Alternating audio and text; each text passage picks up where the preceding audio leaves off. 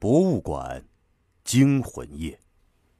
在湖南沅陵县博物馆，凌晨一点多，经常会响起一个脚步声，声音很清晰，且较有节奏感，分明是有人在走动。但回头去看时，却看不到人。我们先来说说关于神秘的脚步声。老曹最近很郁闷。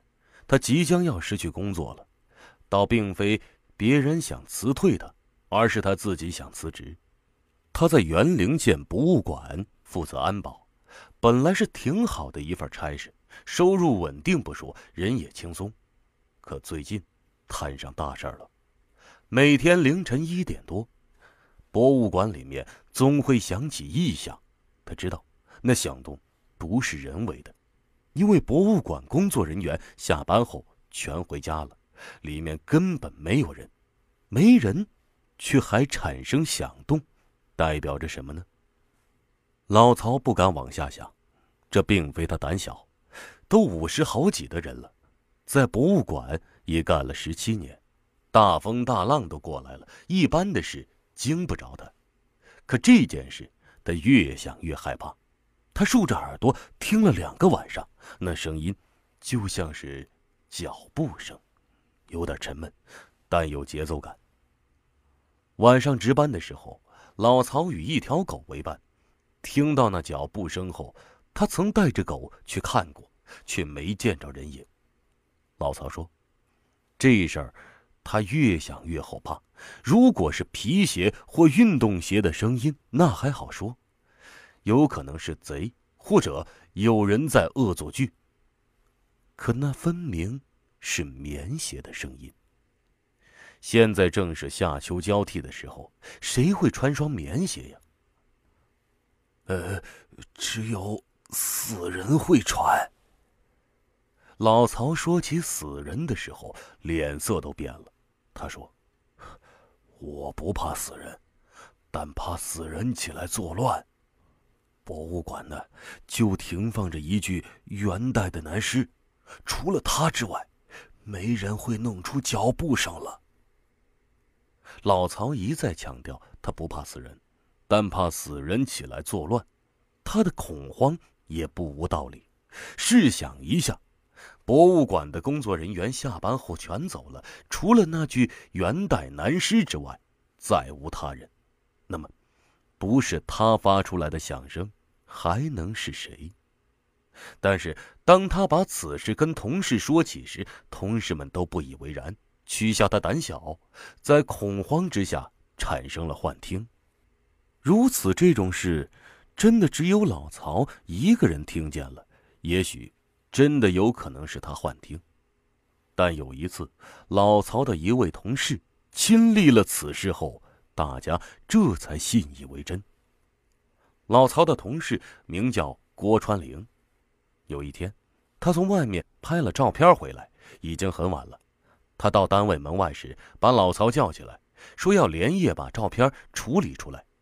老曹巴不得晚上有人作伴，乐呵呵的给他开了门。没多久，见到办公室的灯亮了起来，晚上终于有了人气儿，老曹安心了。没过多久，就听到一声惊呼。然后看到郭川玲面无人色的从里面跑出来。老曹看到他的脸色，心里已经明白了三分，上前问他：“哎，怎么了？”郭川玲一脸的惊恐，用手指着里面说：“刚才我在里面处理照片的时候，听到有个脚步声从楼梯上走下来。开始的时候，我还以为是你在巡夜，喊了你一声。”见没人回应，我又走到楼梯口去看，也没人。原来，你说的脚步声是真的。老曹看了眼里面，这时也心生胆怯，说：“哎，呃，咱俩今晚一起回家吧啊！我也不敢在这里值夜了。”第二天，老曹和郭川林将此事跟馆长汇报了。郭川灵怕馆长不信，郑重其事的说。这事儿千真万确，我和老曹都听到了那脚步声，我们这里啊肯定有不干净的东西。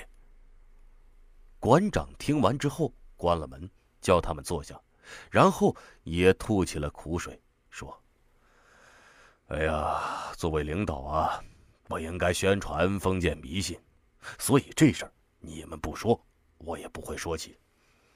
有一天晚上啊，我在这里加班的时候，也听到了那脚步声，嘟嘟嘟的，从楼梯上走下来。开始的时候呢，我以为有人跟我一样。”在单位开夜车，出了门去看呢，楼梯上根本没人，我就知道遇上不干净的东西了。老曹和郭川玲本来以为会被关起门来挨批评，听馆长说也遇见过这事儿，心里暗松了口气。老曹趁机提议说：“那既然我们三个人都听见了，不妨抱成一团，呃，壮壮胆。”晚上一起来看看，到底是什么东西在作怪。郭川玲一听，脸色立马就变了，说：“哎，万一要是那元代干尸在作怪呢？”馆长则觉得，毕竟这里是单位，是要长期上班的，这样提心吊胆下去也不是个事儿，倒不如来个痛快，看看究竟是怎么回事。于是点了点头，说：“呃。”我同意老曹的建议啊，我们有三个人，就算真是那干尸作怪，也不怕他，打不过还不能跑吗？这事儿就这么定下来了。他们决定当天晚上一起过来。再说老曹等三人去探秘之前，有必要把博物馆的情况以及那具元代干尸大体交代一下。元陵县博物馆的办公地点。实际上是在一座寺院里面。这座寺院的名称叫做龙兴讲寺，地处湖南西部山区，面朝沅水和酉水两条大江。虽然没有县城热闹，但这里山清水秀，依山傍水，也少了分嘈杂。龙兴讲寺始建于唐贞观年间，是一座千年古刹。一千多年来，经过历朝历代不断的修缮，至今尚保存完好，是一座十分珍贵的全木结构古建筑。那么，元朝的干尸怎么也会放在龙兴讲寺呢？如今，凡是古建筑都开发成了旅游景点，由于寺院保存完好，平时慕名而来的游客也不在少数。当地政府索性在寺院里增加了一些可参观的元素，把各个时期挖掘出来的文物也放在寺里展览。在展出的所有文物当中，除了历朝历代的物件外，还有一座元朝古墓里出土的文物，这其中就包括一具男尸。据说，在挖掘的时候，考古队发现那是一座夫妻墓。而且两具尸体都没有腐烂，在经过处理后，女尸被运到其他地方去了，男尸则被放在寺院里，与其他文物一起展出。这便是博物馆、寺院和干尸的大体情况。老曹等三人相约在晚上十二点后便来到博物馆，在老曹平时值班的房子里面候着。每人都带了个武器，以作防身之用。这天晚上，三个人都十分的紧张，竖着耳朵，目不转睛的盯着博物馆里面，连大气儿都不敢喘一声，生怕错过任何一个异象。空山静谧，寺院里本来就静，如此一来，他们都能听到彼此的心跳声。就这样。全身紧绷着，候了一个晚上，什么也没有出现，空等了一个晚上。一个空等，徒劳无获，三人不免有些失望。但他们分明都曾听到过那脚步声，所以均不死心。如此连续等候了三个晚上，终于失去了信心。郭川玲说：“难道说真是我们的幻听吗？”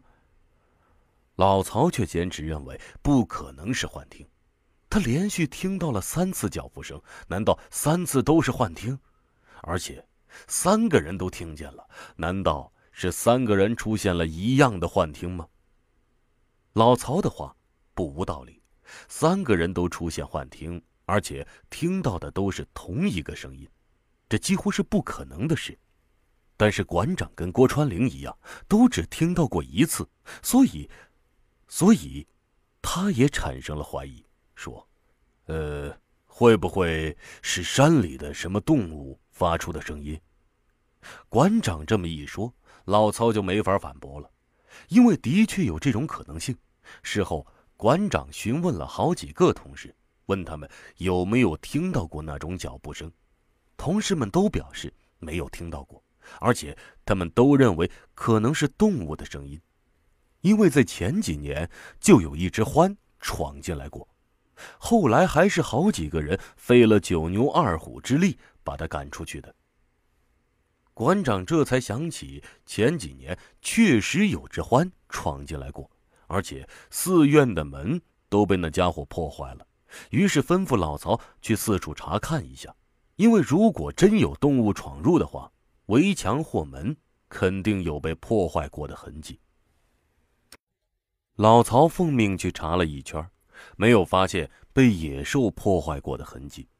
这样的话，就排除了动物闯入的说法。这样一来，老曹就更加郁闷了，找不到原因，那就是那具元代干尸闹的。去请辞了两次，都被馆长给拒绝了，说：“哎呀。”你要是为这原因辞职啊，那咱们单位就出大名了。我是无论如何也不能批的。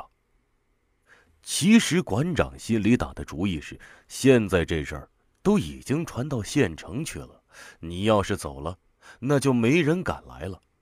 老曹说：“不批可以，呃，但得帮我解决问题，要么找到脚步声的原因，要么再给我配一个人。”不然晚上瘆得慌。馆长打包票说：“你放心，我一定请专家来找出原因啊。”隔了几天，果然来了位专家，是湖南大学教建筑系的教授，专门研究古建筑的。他对龙兴讲寺非常熟悉，因为这次的事件，他又实地的勘察了一遍，然后做出结论说：“脚步声啊，不是那个干尸所为。”你们可以放心。老曹急忙问：“哎，那是什么东西发出来的？”专家表示：“这座寺院地处湖南西部山区，又面朝两条江水，再加上南方天气本来就潮湿，所以说春夏季的时候湿气较重。寺院为木结构建筑，湿气重时木板自然就容易受潮，而一到了秋季。”天气突然干燥，受湿度和温度的影响，木板衔接处就容易变形，木板与木板之间就会形成错位。那个所谓的脚步声，就是木板错位过程中产生出来的响动。木板错位的响动，馆长想起他们三人紧绷着神经蹲了一夜的情形，不由得笑了。